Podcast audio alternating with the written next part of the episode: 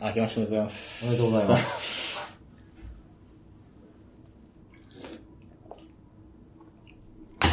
あー、明けましたね。明けましたね。今日は、うちは、新年初日だったので、はい。や1月の9日火曜日。ね、仕事すると時間経つの早いですね。いや、本当に、普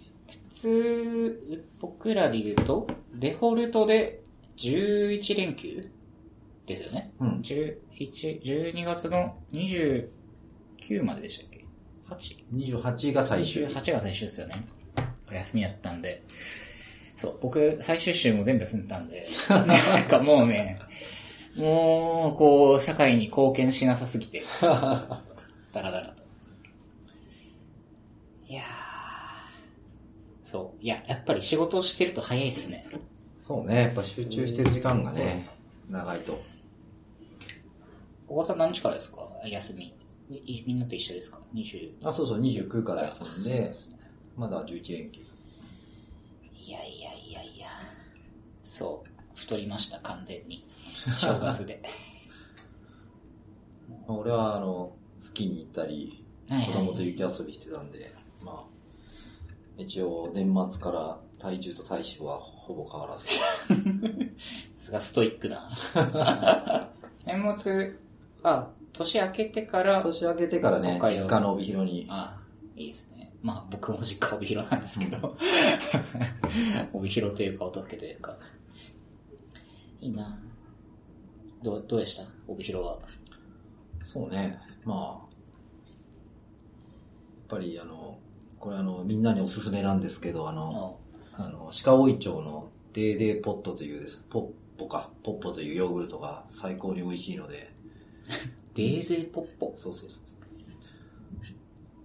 ヨーグルトですか？ヨーグルト、えー、すごい美味しい。ただ、送料高いので Amazon だとなかなか買いづらい。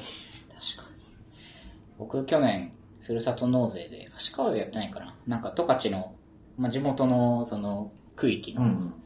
のものをポチポチポチポチと頼んでたんですけど、年末になって大量に肉が届き、チーズが届きすぎて結局消化できず、チーズは。いやー、俺は魚にして、魚焼いて、ああ、いいっすね、いいっすね。あれ、あの、まあ、その、ホッケとか、はいはい。あとはカレー。カレーとかもね、焼いカレーいいっすよね。焼いてうまいんだよね。確かに。ジンギスカン食べました？年末。ジンギスカンじゃなくてね、焼肉行って、あの、サガリを。ああ、ぱりね、サガリうまいよ。サガリが最高ですね。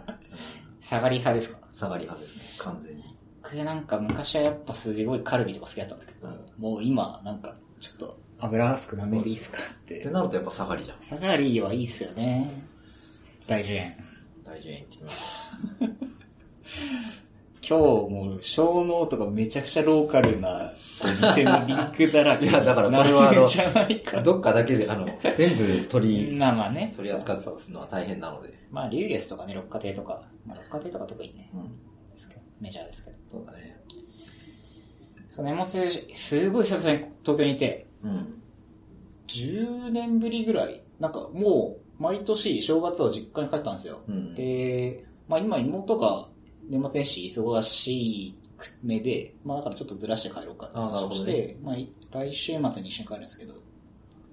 3連休で。そうです、3連休、まあ1個くっつけて4連休かな。するんですけど、はい。いやーね、そう、大体帰ったら、まあスキーして、うん。なんか肉食べて、温泉とか違う温泉に ね。行ってっていう感じですかね。じゃあ、実家に帰った後は、だいたい家で本読んだりとか、料理したりとか。うん。そうね、年末は、あの、毎年、栗きんとんを自分で作るっていうのをやってて、ああ、毎年やってるんですね。うん。栗きんとんはあの、甘いじゃない。甘いっすね。普通に買うと。なんで、あの、もうちょっと甘くない感じのえ。ー、さつまいもをあ、さつまいも、をつぶ、あのー潰して、はいはい。で、栗入れて、で、甘さ控えめのを毎年自分で作ってる。僕はめっちゃ甘い栗きんとん大好きなんで、スーパーなり、なんなりで買って食べちゃいますけど。美味しいですか作るとやっぱ。俺はね、自分の好みの甘さにできるから。確かに。栗きんとんか。おせち、今年はなんか正月は、まあ、それこそ正月は家にいたんで、あの、雑煮を北海道風で家で作ったりとか、そうしてましたね。うんだいぶなんか年末年始休み長かった。もう20、20連休弱ぐらいあったんで、うん。ただなんか5月、去年の5月に1ヶ月休暇をいただいて、なんか旅行が長らく行ってたんで、なんか遠出するのも別にいいかと思って割と本読んだりとか、なんか片付けしたりとか、そう、そういうのをやって、またあと友達と会ってとかやってたんですけど、年末はあれを読んだりしました。あの、和夫石黒の小説をひたすら読んだりとか、なんだっけ。私を話さないでは読んだけど、あそうですねうんあれはすごく良かったよね。あれいいですね。あの、日の名残とかそう、日の名残とか。あと最近出た、忘れられた巨人っていうのが、2015年のやつですよ。それを最近読んで。いや、結構なんかね、結構好きなんですよね。うんこう、ちょうど、年末かな？年末、年始かな？ちょっと忘れちゃったんですけど、なんか NHK で、なんか文学発展教室っていう、川上が喋ってる回の再放送があって、で、ちょうどその2015年かなんかの、その再放送だったんですけど、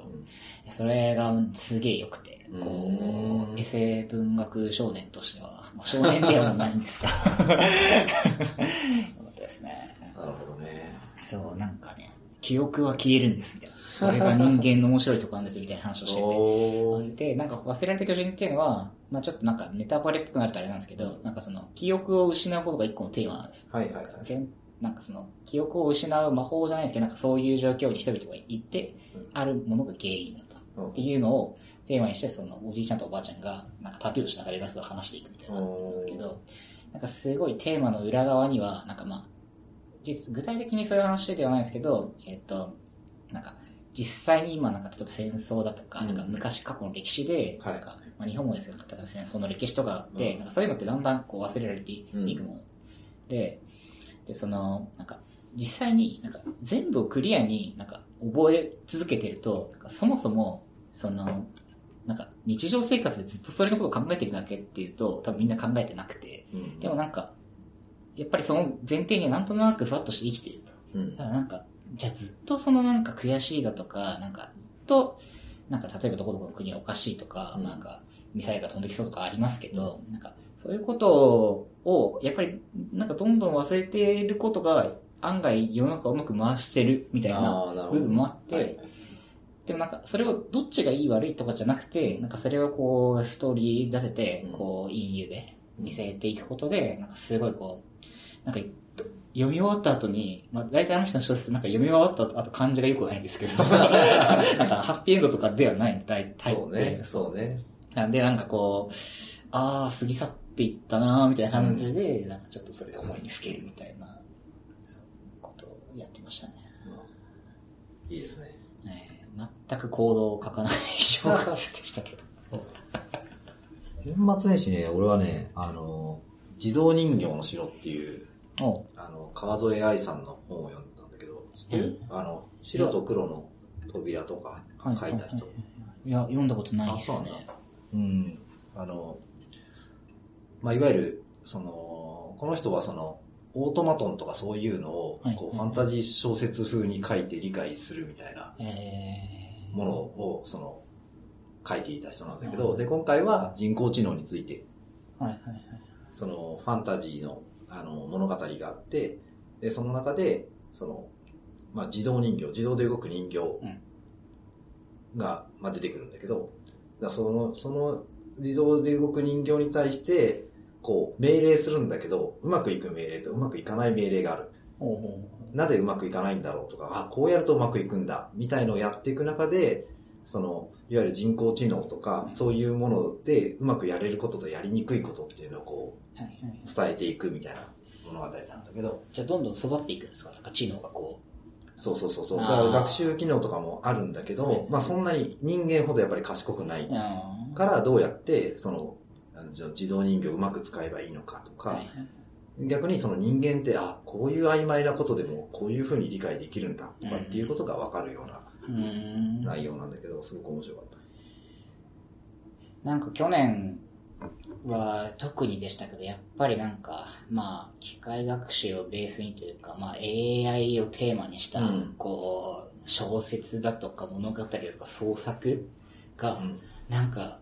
花、そっちも花咲いた年なんじゃないかなっていう感じそうだね。まあ実際にでもその、やっぱり機械学習を通じて、あの、一般的に分かる形で成果が出てきたっていうところがやっぱり大きいんだろうそうなんですよ。よね。やっぱ、なんか例えば、その音声うんのボットとかもそうですけど、ボットとか、まあ、デバイスとか、なんかまあ、シリみたいなものももしかしたらそうですよね。うんこうなんか、すごい身近になんか、うん。ちょっと頭がいいだろうけど、うん。うまく使わないと使えないみたいな、うんちょっとなんか、うん今そういう感じじゃないですか。うん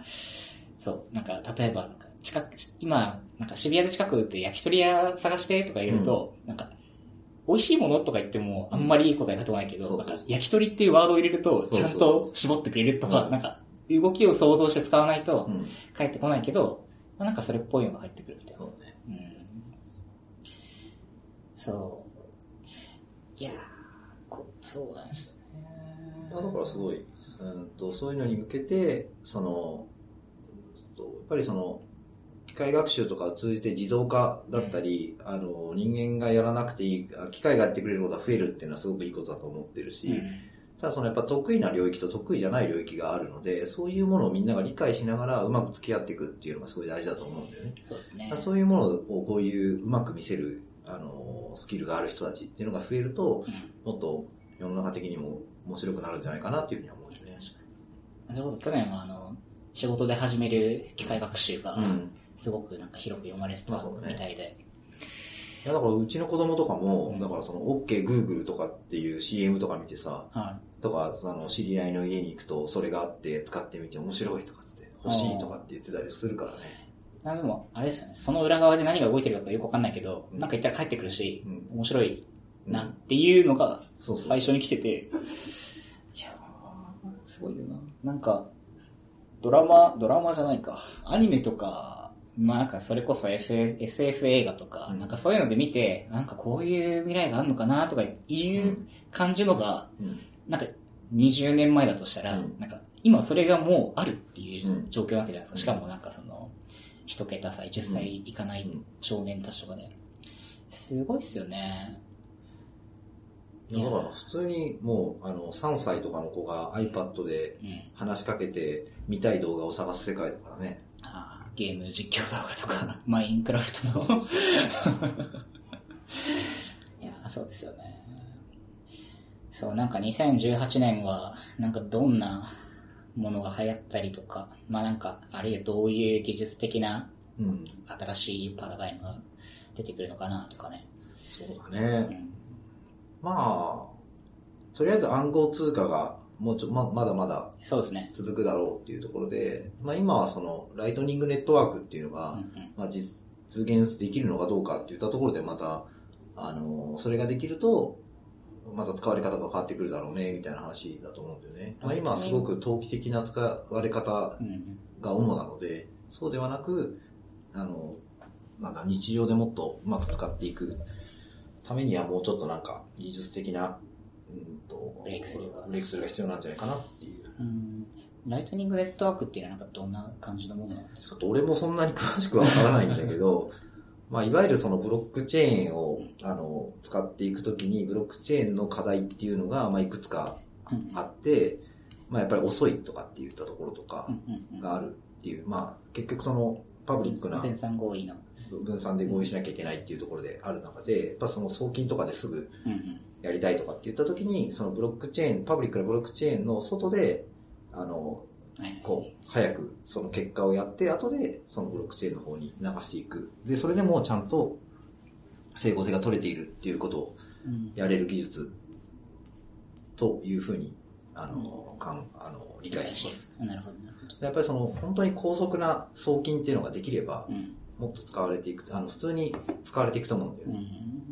まあ、あと手数料が下がってるそうそうそうそう。だから今その時間かけてとかっていうところが、その、えー利用者が手数料として払っ支払わなきゃいけないっていうような感じに多分なっていくんだけど、それがもっとあのライトになればう、んその手数料とかも下がってくるはずなので。うん。ライトになるっていうのは、要するにコストが下がってるから。そうそう、コストが下がるかそらう、少額の支払いでも、うんあのカジュアルに使えるようになる。うんうんうん。で高速な送金とそのコストが下がることによって、もっとそういうものに使われていくよねっていう、それの、あの、実現するための技術の一つが、ライトニング。ビットコインだとライトニングネットワークなのかな？なんか今年、まあ、すごい、なんか今は投機的な使い方すごい、まあ使い方っていうか、ただみんな投機してるだけみたいな感じですけど、そう、まあなんか、よ、よりやっぱりなんか、こう、例えばイーサリウム上でなんか動くアプリケーションがちょっと出てくるとか、まあこう、なんかよりこう、世の中を豊かにする方向に多分何かしら動きが今年もっと増えてくると、まあ楽しいなと思ってて、そうだよね。まあ今はまだ、なんか多分一過性の、まあ、注目されるのはすごいいいことで、あ、そうそう、なんか、年末年始に、うん渋谷のこの辺歩いてたんですよ。うん初売りとかうん行ったりとか。もうなんかあの、アドトラック、トラックいるじゃないですか。はいはいはいはい音鳴らしてるうんで、なんかあれですごい、その仮想通貨事業者さんの、あの、あ、そうなんだ。すごい通ってて、そうなんだ。すごいなと思って、あのえー、若者向けの音楽ミュージシャンとかじゃなくて、じゃなくて、まああの、アーティストもいるんですけど、なんかその中にこう、10、なあの109かとかがええ初売りしてる横でそのアドトラ 仮想通貨のアドトラックが通ってくってすごい2018年の渋谷っぽいなと思って見てたんですけど、うんそう、まあでも年末選手のあの CM とかもうん。やっぱりすごく多かったんで、そうだよね。ん。そう、ビットフライヤーとか、うん。コンチェックとか、講座解説ですよね。だから、まだまだ今年は盛り上がっていって、だからそれは盛り上がりで終わる終わるんじゃなくて、実用的にもうちょっと使い道が増えていくといいなとは思うけどね。うんまあうちもね、フィンテック事業いくつかやっていて、投資したりとか、まあ新規事業も今、あの、絶賛え検討中とかっていうところもあったりとかするので、盛り上がってくれると面白いなと思うけどね。そうですね。まあ今年はだいぶいろんな人がそこをまた触っていくことになりそうですけどね。うん。あと、あれだね、なんか、個人的には量子コンピューターはそろそろもうちょっと使われていくんじゃないかなと思っているので、その辺が出てくると面白いなと思うけどね。ー。量子コンピューター、まあ、昨年もね、あの、ニュースもありましたけど、あの、どうなんですかね。なんか、勉日本の中で量子コンピューター系の事業、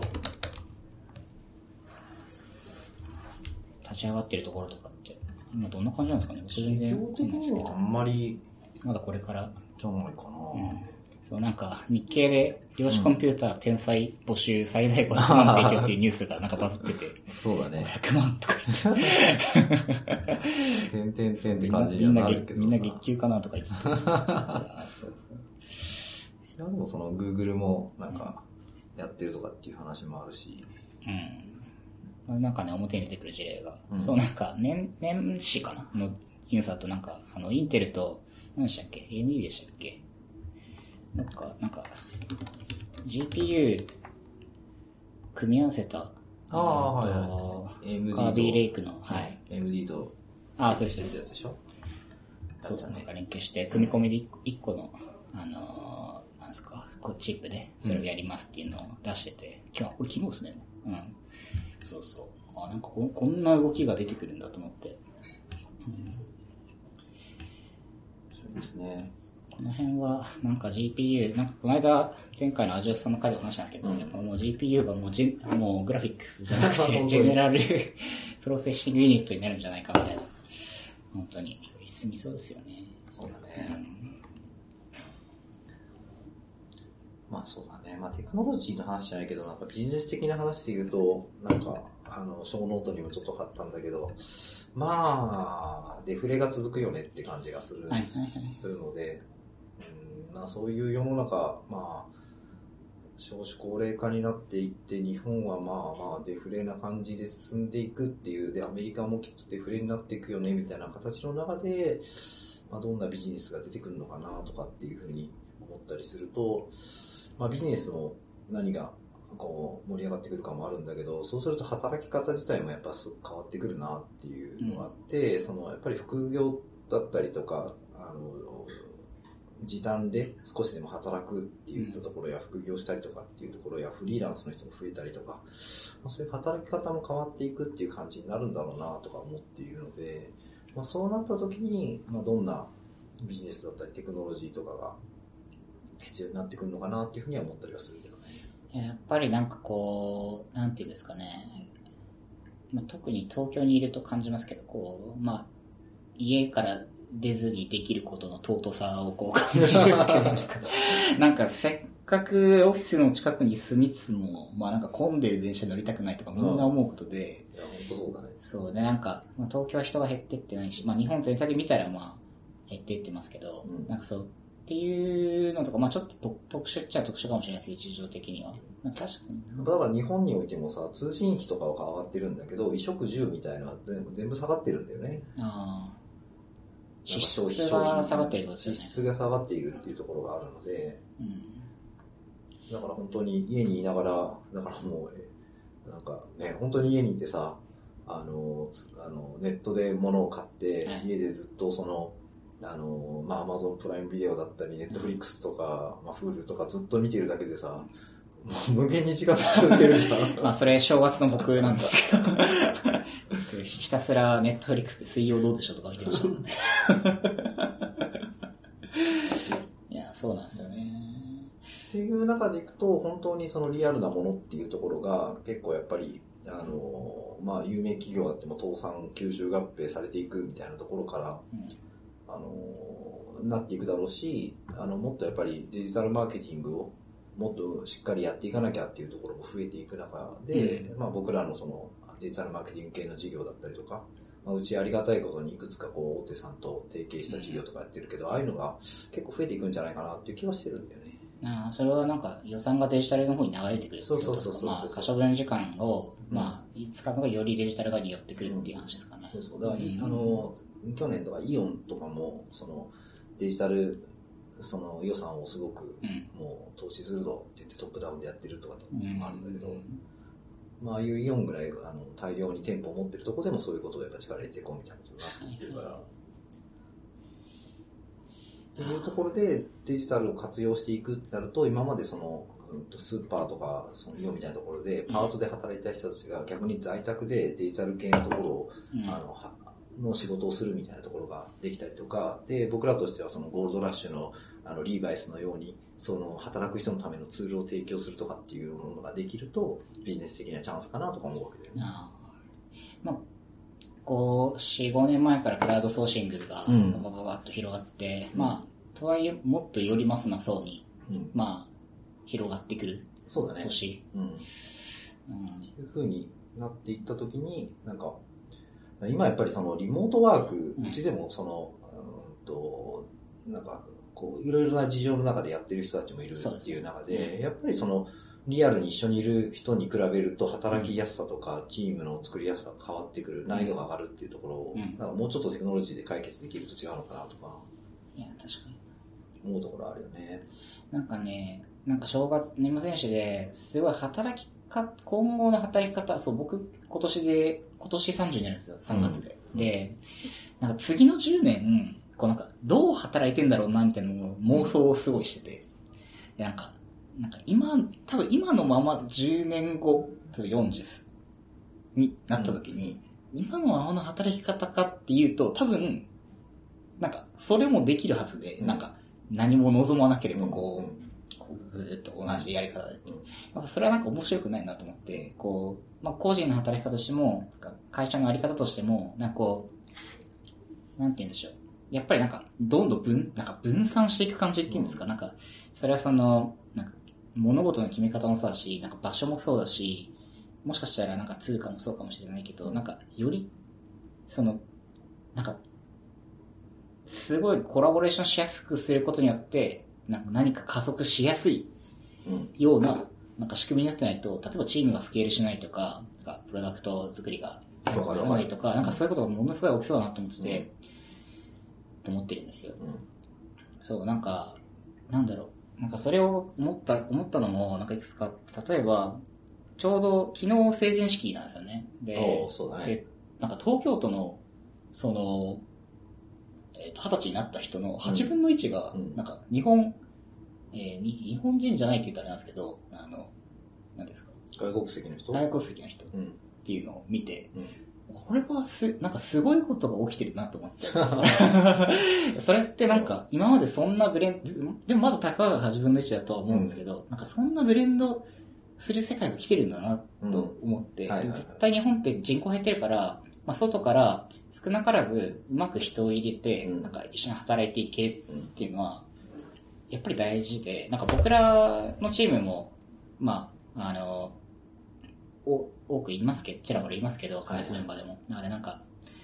そう、なんかよりその、なんなんて言うんだろう、なんか僕、僕なんか単一な価値観とか、うんなんか単一なやりう方ん。じゃなくない、うん。もっとこう、カオスな感じを、カオスなんだけど、個々に秩序がこう、あるみたいなのに多分10年かけてより進むんだろうなと思って。そうだね。だからそこは、だからうちの会社としても、まあ少しずつチャレンジっていうところは、まああるかなと思っていて、まあその、やっぱりその個人的な事情で、その会社に来れない、うん毎日来れないっていう人に対して、そうじゃない働き方っていうのを少しずつ提供して、そうですね。っていうのを今やってるじゃないですか。うん。らその辺でもやっぱり、うんと、やっぱり、ある程度チームとのこあの関係値ができている、コミュニケーションが取りやすい人っていう方がやっぱり今うまくいくっていうのが現状なんで、そこをもうちょっとその乗り越えていく。そのためにはその、あの、は僕らのマインドも変えなきゃいけないだろうし、うんでもテクノロジーでやっぱカバーできるところもあるだろうし、っていうところを、なんか、あの、もうちょっと模索していかないといけないだろうなと思うんですね。そう。だからなんか、やっぱり、なんか働き方をテクノロジーで変えていくっていうのは多分これからもっと面白くなるはずで、なんかその、まあビデオチャットとか、まあスクリーンキャスト共有とか、まあそういうのは普段僕らもなんかコードレビューとかやったりするんですけど、なんかこう、よりその、まあ、プログラマーだけじゃなくて、なんか、あ、そうなんだよね。他の、うん、エンジニアチームだけだと頑張れるかもしれないんだけど、どうしてもリモートの人がエンジニア以外の人とのコミュニケーションが今し取りづらいっていうところがすごくリスクだな、リスクというか課題だなと思ってるので、そうなんですよね。そうなんですよ。その辺がね、どうしていくかっていうところかなと思う。うん。なんかね、それをすごい感じてます。まあ、そう、僕らもやっぱり、まあ、100%エンジニアの会社では全然ないんで、うんなんか、そう、例えば、チームの2割がエンジニアだったとしても、なんか、2割の人のためのことをやるよりは、うん10割の人のためのことをやった方が、倍々にいい,、まあねいいんで、そのチームのレバーとして。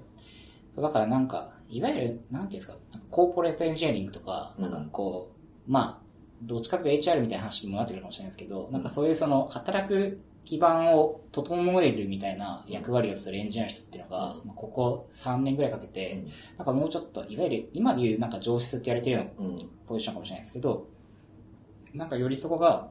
もうちょっと大きいミッションを持って、なんかこう、やりやすくそうね。あの、野望的にはそう思っていて、だからうちで言うと、その、サービスインフラの人間と社内インフラの人間って今はチームが分かれてたんだけど、うんそのサービスインフラを基本的にはこう、そうね。事業部側とか子会社側の方で寄せていって、その、社内、今までサービスインフラやった人間が社内インフラ側に来て、そこを整えていこうっていうようなチーム体制は変えていこうっていうふうにはやってはいるんだけど、まさに去まだ年、なかなか、うん。あの、まあ、目に見える形にはなってないんだけど、まあ、去年からそういうふうに、ね、去年買いましたね。そう、そうなんですよね。だからなんかあの辺は、より社内的には、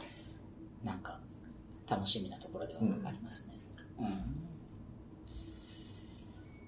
そこはなんか全然、その、うん、あのー今回拠点が増えたって、まあビルがね、新しい、人が増えて、新しいビルに一部移今、ったりとかもしてるん3で、、三拠点。そうだね、3拠点になってるから、まあ、そういうのも含めて、ここ1年半ぐらいでいろいろ試してみたいなって話はしてる。なんかそう、僕ら、渋谷に、渋谷に3拠点じゃないですか。うんでもなんか他のビル行くのですら、ちょっとめんどくさいねとか言って。そうでしょ結構、な、なんで、まあ、始業時間か終わりの時間に寄せて、うんなんかそのまま帰れるようにするとか、うん。なんか往復したくないからとか、うん。やっぱ思っちゃうんで人間ってどうしても。なんか、ってあるんだなと思いました。なんか、近いからいいじゃんって思ってたんですよ、最初。行かなくなりますもんね、全然い。や、そうなんだよね。うんだから今この距離でいろいろ試しながら、うんまあもっと遠い距離でもできるようにするっていうのは、まあ一つチャレンジかなとは思ってるんでまあ、、そうですね。やっていきたいなと思うけどな。だからその働き方も本当に、まあだから、ね、あのーなんだろう。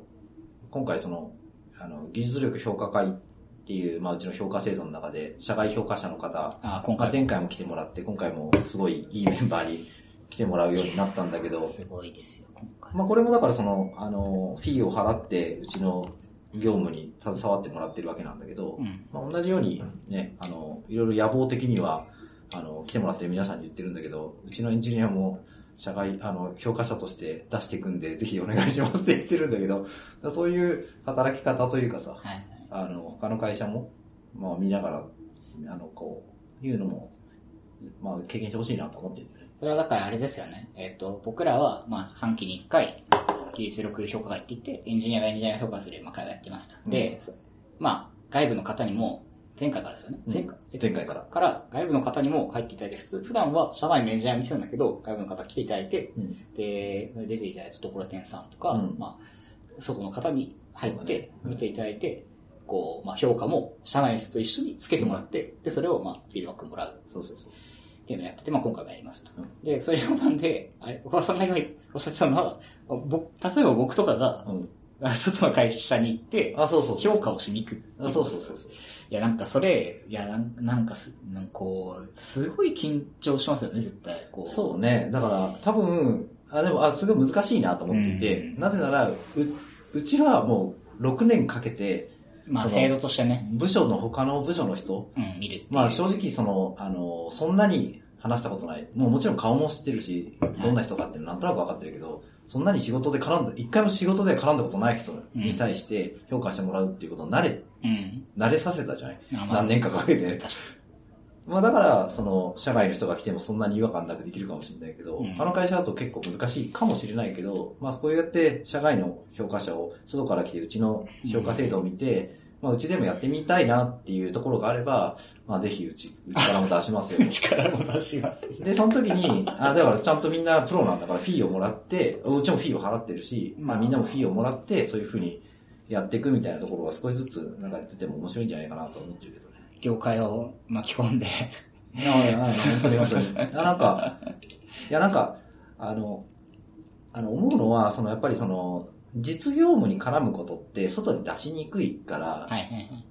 でも、あの、やっぱり実務を通してうん。成長するっていうのはすごい大事だし、やっぱり自分がすごく時間をかけてるのって、やっぱり一番時間かけてるのって大体の人は実務なんそうでよね。ですすね。うんだからそこに対して、その、いろんな人からフィードバック、いろんな角度からフィードバックをもらえるっていうのはすごい大事なことだと思っているから、俺は。わかります、わかります。やっぱ前回やって、その、なんていうんですか、角度という意味でいくと、うんやっぱり、社内の人に評価してもらって、社内の角度からしか来ないんで、うん。で、あとコンテキストもそ、それなりに分かってるみたいな人だと、あんまりその、まあまあそこはこううまくやってるよね、みたいな感じのがありますけど、うん社外の評価者の方が入ると、やっぱりし視点が増えるんで、まあそうなんだよね。なんか、ここってそもそもこういう風にしたらいいんじゃないですか、うんみたいなものとか、なんかあるいは、やっぱりやったことに対する妥当性の判断みたいなものの軸が、やっぱり僕らと、あの、いい意味で違ううん。ケースがあって、そうそうこれはだから、なんか、そう、で、半年に一回というサイクルでそれをやるっていうのは、結構、その、なんていうんですかね、やってる人からしても考え方をやっぱ考えなきゃ、あの、変えなきゃいけない部分がありますし、だからでもこれね、あの、まあ、順番は難しいなとは思っていて、だからうちの場合、その、6年かけて技術力評価会っていうその部署を超えてうん、チームを超えて評価する制度をやってきたおかげで、多分その、他の部署の人と話してても、うちにとっていいエンジニアとかエンジニアにとって大事にしたいことっていうのがあんまりブレなくなったじゃないですかまあ。そうですね、そうですね。だからその他の部署の人とさ、評価者2人いるじゃない、はいで、鈴研がさ、あの、全然違う、一緒に仕事をしたことない人と一緒に2人でペアで評価者やった時に、うん。なんか評価の視点がそんなにずれなくなってきたじゃん。そうですね。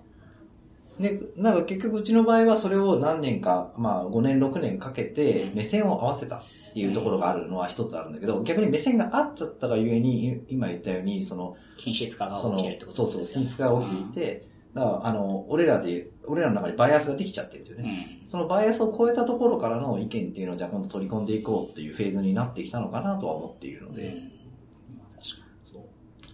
で、ちょっとなんか全然、あの、ちょっと話が飛ぶんだけど、このショーノートのさ、一番下にさ、はいあの、ほぼ日のリンクを貼ってるんだけどさ、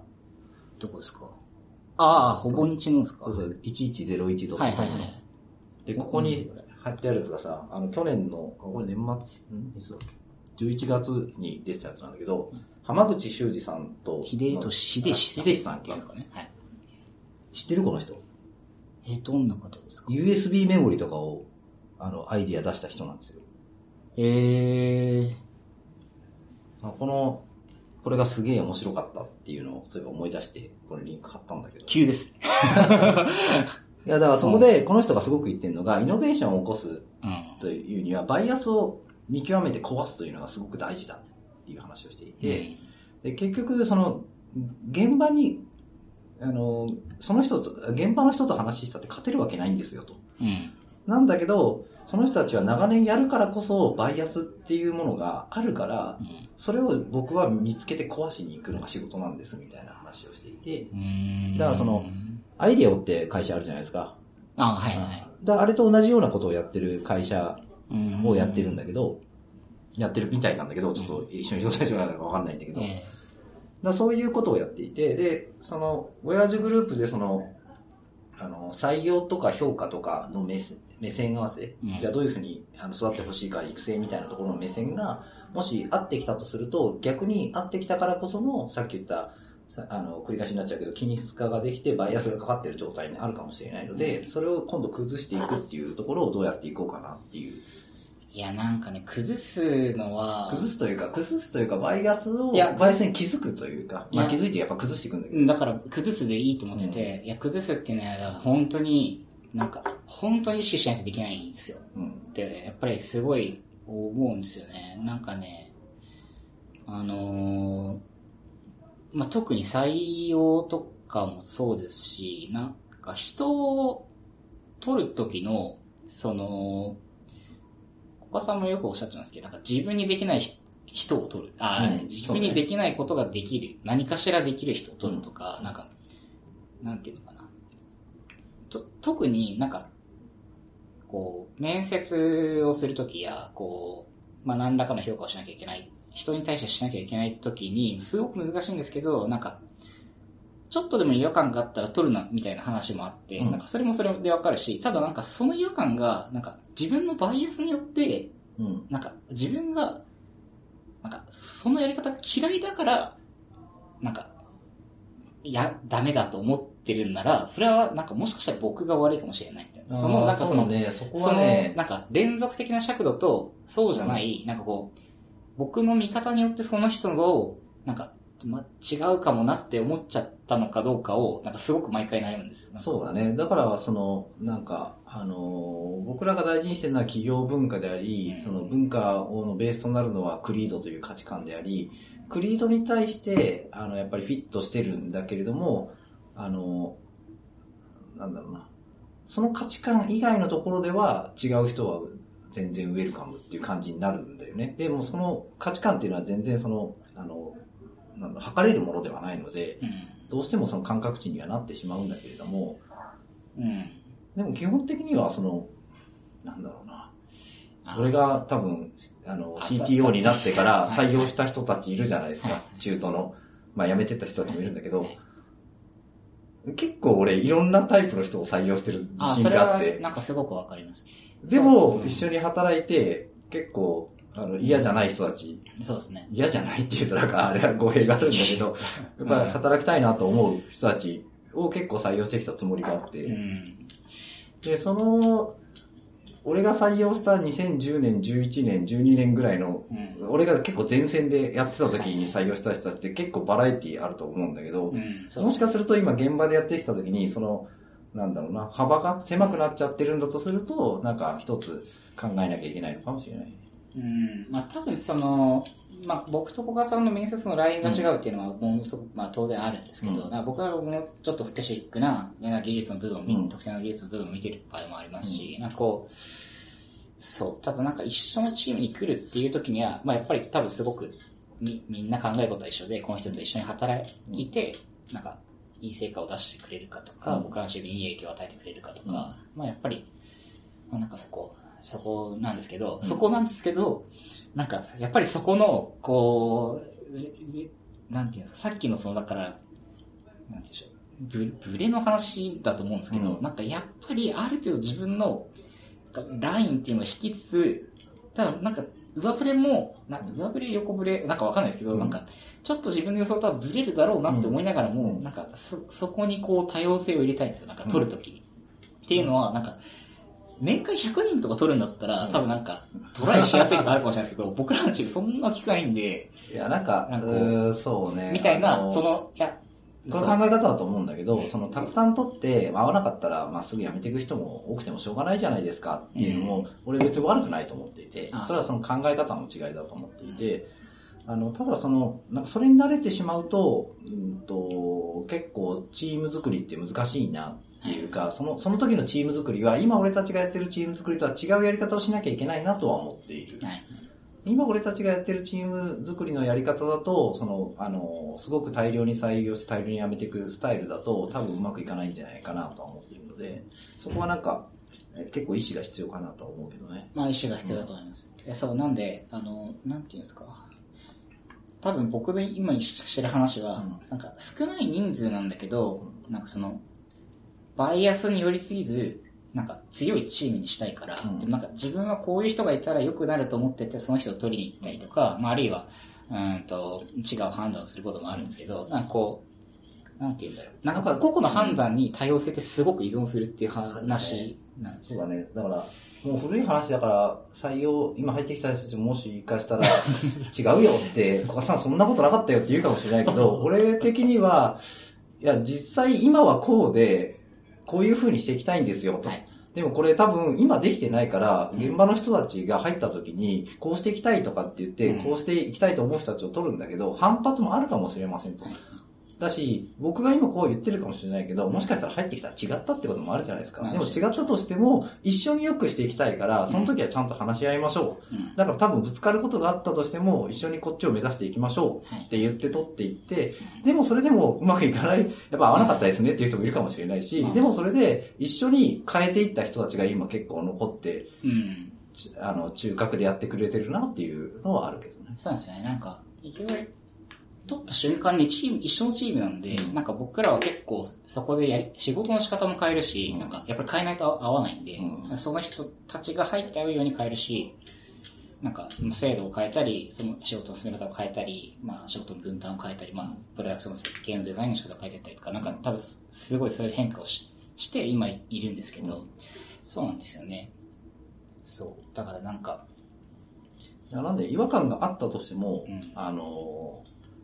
違和感があるんですけど、こういう方向に進んでいきたいんうで、ん。あの、まあ、ぶつかることもあるかもしれないけど、一緒に頑張りましょうって言って握手できるなら、まあそうですね。取っちゃうっていうのが俺だから、そう言われちゃうと、なんか、そう、そうですよね、としか言えないんですけど。それで、その、うん全部成功成功しましたかって言われたら一緒に頑張るしかないって感じになっちゃうんだけどうん。い。や、そう、なんかね、そうなんですよね。うん。だから、全然、あれだと思うけどね。いや多様性を求めて取っていくっていうのも、採用していくっていうのもすごく、まあ、向こうが来てくれるあ、もちろんもちろん。って言うんだったら全然。やっていっていいと思うけどうね。んだからその本当に、あの、あの、だから何がリスクかって話で、でも、その、さっき言った、なんだろうな、事業を伸ばすために、事業に伸ばすためにとか、やっぱり会社全体が成長するためにって考えていくと、そのさっき言ったその自分たちの中でのバイアス、気づいていないバイアスっていうところを崩していかなければいけないうん。っていうのは常にやっぱ意識しなきゃいけないと思っていて、そのために必要な何かっていうのは、あの、挑戦していっていいんじゃないかなとう思う。ん。そうですね。これ本当に難しくて、あの、気づいてないんですよ。うん。気づいてないから、その、あの、常に、常に壊しに行かない、何かしらで壊しに行かないと、崩しに行かないとはい、気づいてないんだから、気づいてから何かするってことができないんだよね。なるほど。ああ。それで言うとなんか、うちに、なんだろうな。これはすごくポイントを絞らないと難しい話だと思うんですけど、今なんか、なんだろう。うちにあるバイアスって何だと思いますか？なんか。ああ、そうですね。難しいですね。まあ、それはなんか組織なのかう、ん制度なのかわかんないですけど、なんか、なね。これはなかなか難しい質問ですね。バイアスバイアスがあるってことは、でも逆に言うと、バイアスがあるってことは考えがあるってことなんで、なんか、多分、なんか僕らでいうこういう価値観の人がいいよねっていうのも、裏に、なんか、それも言い方を変えればバイアスだと思うんで、うん。ですけどね。ねバイアスっていう言葉だとなんか、マイナスなイメージがあるから、そう、なんそうなんかで、すよね。あー難しいですね。うん。いや、でも、あのーうちはやっぱりその、さっき言った企業文化を前提にしてやっていくって言ったところに対して、その企業文化っていうのが、すごくやっぱり、うーんと人を軸としたっていうところもうんあるので、まあ、ある程度その、本当に、あのー経営的な判断だったり事業的な判断で、うんその、ある程度その、なんだろうな、ストレスがかかるような意思決定、はい、はい。まあ、短期的にはストレスがかかっても、ここで一点突破していくぞとか、うん。全員の合意がなくても、あの、全員とは言わないけど、大きな合意がなくても、少数の意見でもここに向かって引っ張っていくぞみたいなところに対しては、ちょっとバイアスがかかってる気もするけどね。あー、なるほど。それは、なんか、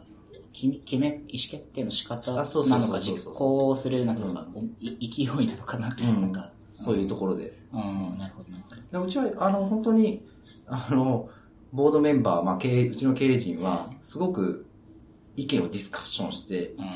意思決定をするっていう、まあ、うん。まあ、まあ代表のうさみさんからして、まあ、そういう、えあの、のが好きな人だかえらさ、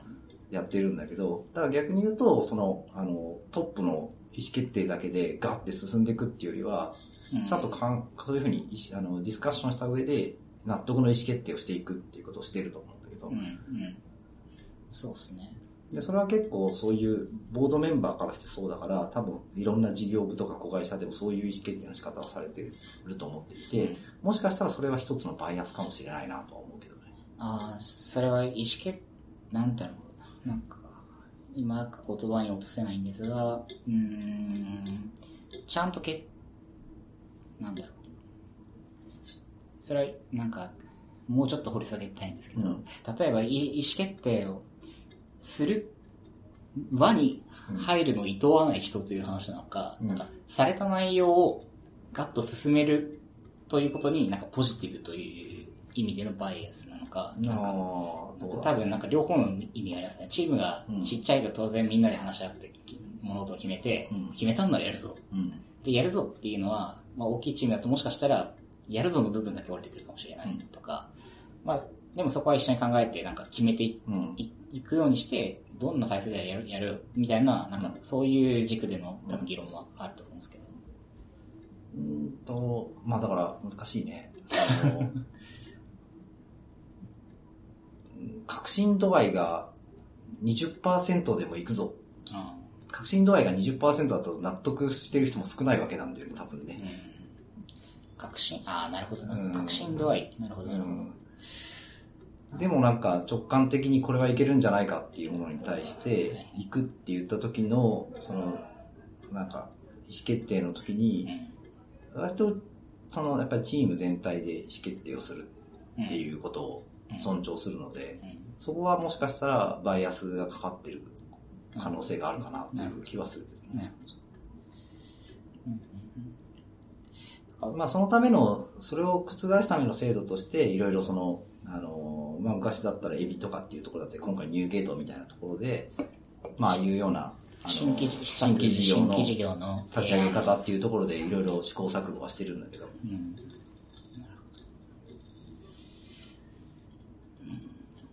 とても難しいですね、このバイアス。自分のバイアスや、なんか組織のバイアスについて。で結構でもあの、技術的な意思決定をするときに、新しい技術をせ採用しようとか選択するときに、そんなに既存技術がこうだからっていうバイアスがかかるようなことは結構うちはないかなとは思ってるんだけどね。例えば今自分のチームでこういう技術、まあこういうフレームワーク、こういうライブラリを使っているんだけど、っていうのよりはってことですかね。そうそうそうそう。そこに関しては、だいぶバイアスは、うんあの、ないチーム作りはできてるかなっていう気はしてるんだけど。そうですね。なんか難しいなと思いながら、毎度毎度決めている気がしますけど。すごい、去年、1年、まあ、ここ2年ぐらいですかね、なんか自分の中での傾向として、なんかそのディペンデンシーを減らすなんかその、うんうんうん依存ライブラリーをはい、まあ具体的に言うと依存ライブラリーを減らすとか、うんなんか複雑なアーキテクチャにしないように見せる。なんか実際や、業務ドメインでやってることは複雑かもしれないんだけども、そこにさらになんか道具としての複雑さを持ち込みたくなくて、うんみたいな思考がすごい僕の中ではこの2年ぐらいで進んだんですよね。そうだね、難しいよね。だから、アーキテクチャをクリーンにしたいのはすごくわかるんだけど、その、そのクリーンな状態が最初の段階では見えないから、うん見えない状態では、モノシリックに作っていくんだけど、だんだんクリーンにしていこうって言った時に、ビジネスの成長と、そうですね。その基盤のクリーン、アーキテクチャのクリーンさっていうのをどう折り合いつけていくかっていうのは本当に難しいところだよね。なんかそうなんです、本当に。なんかチームが一個の方法論でガッともうハマってて、うんなんかこれでしかやりたくねえみたいな状態だったらもう変えようがないと思うんですけど、うんそういう、あんまりチーム作りを僕らはしてないんで、そうだね。なんで、まあ、つどつどビジネスに合ったように作ろうという、まあ、やり方をしてますけど。あ。そうなんだよね。だから、うん。あの、もううちはこれだよって決めちゃえば、あの、逆にそこって悩まないから、そうですね。あのツールはもう固定されてるから、うん。そのツールを使ってどうするかっていうところに集中できるっていうのはできるっていうのはメリットの一つだとは思うんだけど、ううんちの場合はその、いや、本当に今までこれ使ってたけど、今本当にこれでいいんだっけっていうのを、まあ、常に考えろっていうようなメッセージを出して、ものづくりをしてるので、そう、そこはだから僕らのやっぱり一つのバイアスで、こう、なんか、ツールは固定しない方がチーム的に強くなると思ってるから、うん。そういうやり方をと取っているんですよそうだね。だから、なんかこう、絶対に銀の漫画がないっていう考えのもとに、こう、チームの技術選定をしてますけど、うん。うん。だから毎度ね、毎度頭を悩ませながら。そうね、だから、うん。だから一時的に今のフェーズだったら、ここの部分はあまり考えないでいいじゃんっていう、うん。乗っかってこうよっていう、それの振り返りのタイミングってもっと長いスパンでもいいよねとかっていうのはもしかしたらあるかもしれないよね。そうですね。まあなんかね、なんかいい、まあ virtual DOM 触るなら別に React でいいじゃんとか、うんなんかそういうそういうのはあったりするんですけど、うんそうそうそう、まあとかね。いやーなんかだいぶ巡り巡ってしまいましたけど、そうだね。なんかいいろんな話をしたけど、大丈夫かね今日はね、だいぶこうまとまりがないかもしれない。すいません。そうですね、今年の予想か。どんな年？まあ、年初一発目なんでね。そうだね。アリスト FM はどうですか？今年あは、ー。まあ去年半年ちょっとやってみて、ね今年はどんな内容というか、どんなポッドキャストにしていきたいですかね。今年はそうですね、まあなんか、うん、いろいろ考えてはいるんですが、まあ、ゲストに来た方にすごく話題っていうのはやっぱり依存するので、うん。まあ、逆に言うと、もっと、こう、テクノロジーの内容をやり、やまあ主軸に置きつつも、例えば、なんかちょっと外していく？なんかこう、例えば？ちょっと近いんだけど、100%技術の人じゃない。ほうほうほう。とか、なんか、事業領域は Web なんだけど、まあ、役職役職というかなんか、役割としたエンジニアじゃないとか。みたいな人と、まあ、テクノロジーの話だったりとか、うんまあ、その時々話をするってのも面白いかなと思って、例えば画像通貨の話でもいいですけど、なんか、っていう、ちょっとこの、遊び、遊びって言ったらこれかしらんけど、ちょっとその、テストを変えた内容が増えていってもいいかなと思って。なるほどね。マーケティングの話だったりとか、デザインの話そうそうだったりとか。こう、僕のバイアスを壊してに行くっていう。いい意味で。なるほどね。やっぱり必要だと思うんですよね。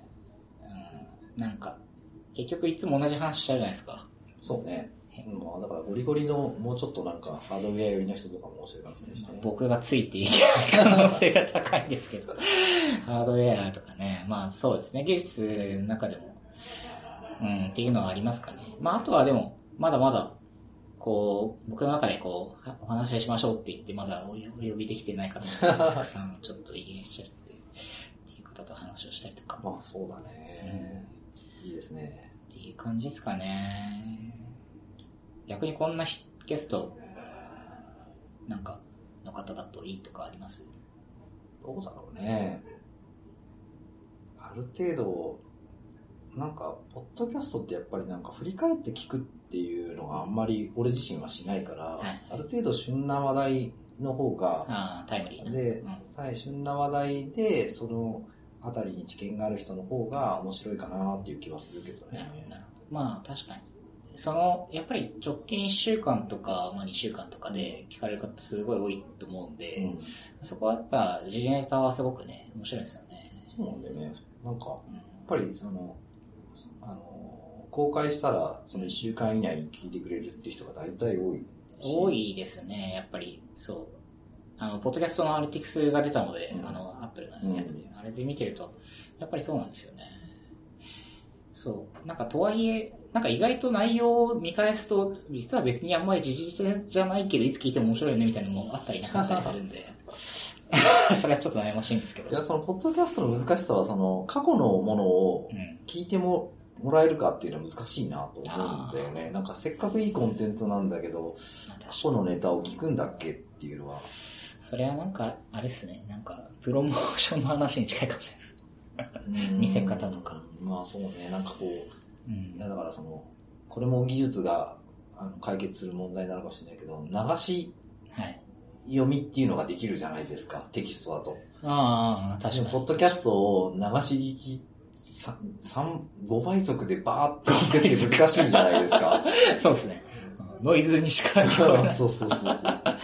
確かにね、そうなんですよ。だから、なんか、あなんか、アジト FM って面白いらしいよって最新回で面白かった。うんもうマジか、20回1時間、20時間か。まあそうっすれよね。はちょっとな、みたいな、確かになったら、実は面白い回とかも、あのそうなんですよね聞かれないとかっていうところは、なんか、どうするといいんだろうなっていうふうには思うけどね。まあ、手段としては、こう、文字にするっていうのはあるんですけどね。そうね。だから、最近だとね、音声というまあ、テキストの音声というその API とかもあるから、テキストを頑張るか、まあ、それをもとにこう、クラウドソーシングしても出稿してもらうとか、まあいろいろありますけど。そうですとかですかね。まあまあ、ちょっとなんかいろんな遊びをしていきたいかなと思ってますね。うん。あれ、この、技表の連載の話って前回したんだっけ？ああ知ってないかな。ちょっとしたい。えっ、と、あれですよね。PHP の。あ、そうそう、あのー、WebDB プレスはい。で、一応 PHP の連載を、親父グループでやることになりましたっていうことで、これは話したかな。まあ、えっ、と、12月23日、2017年12月23日に出た102号で、うん。初回は僕が書いた、あの、リファクタリングの、異常系のリファクタリングの話が載っています。そうだね。まあ、これもだから、まあ、次2月か。2月号にも出るんで、まあ、そういう話とかもしていくといいかなとは思うけど。今も絶賛、まあ、あの、社内 Slack で、こう、レビューの。コメントが飛び交ってますけど、まあ、なんとかみんなでね、連載回していきたいなって思っております。あれだね、編集の人は素晴らしいですね。えー本当に、あの、お世話になっております。な、なんだろうね。ですかね。うん。うん。まあ、そんなところですかね。もう1週間経つのかなもう1時間ぐらい。はい。早いね。早いです、やってます。あっという間ですね。まあ、今年もやっていきましょうっていう感じですかね。はい。リスナーとしても楽しみに聞いております。じゃあ、えーっと、今日は、えーっと、17回目か。はい。なんで、えーっと、ちょっと FM、スラッシュ17で、えーっと、 show note 載せておきますんで、えーっと、そちらをどうぞよろしくお願いします。あと、ポッドキャスト、iTunes と Android もフィードを貼ってありますんで、えーっと、ぜひ登録してみてください。はい、そのとこですかね。はい。じゃあ今日のゲストは、えっと、古賀さんでした。ありがとうございましたありがとうございました。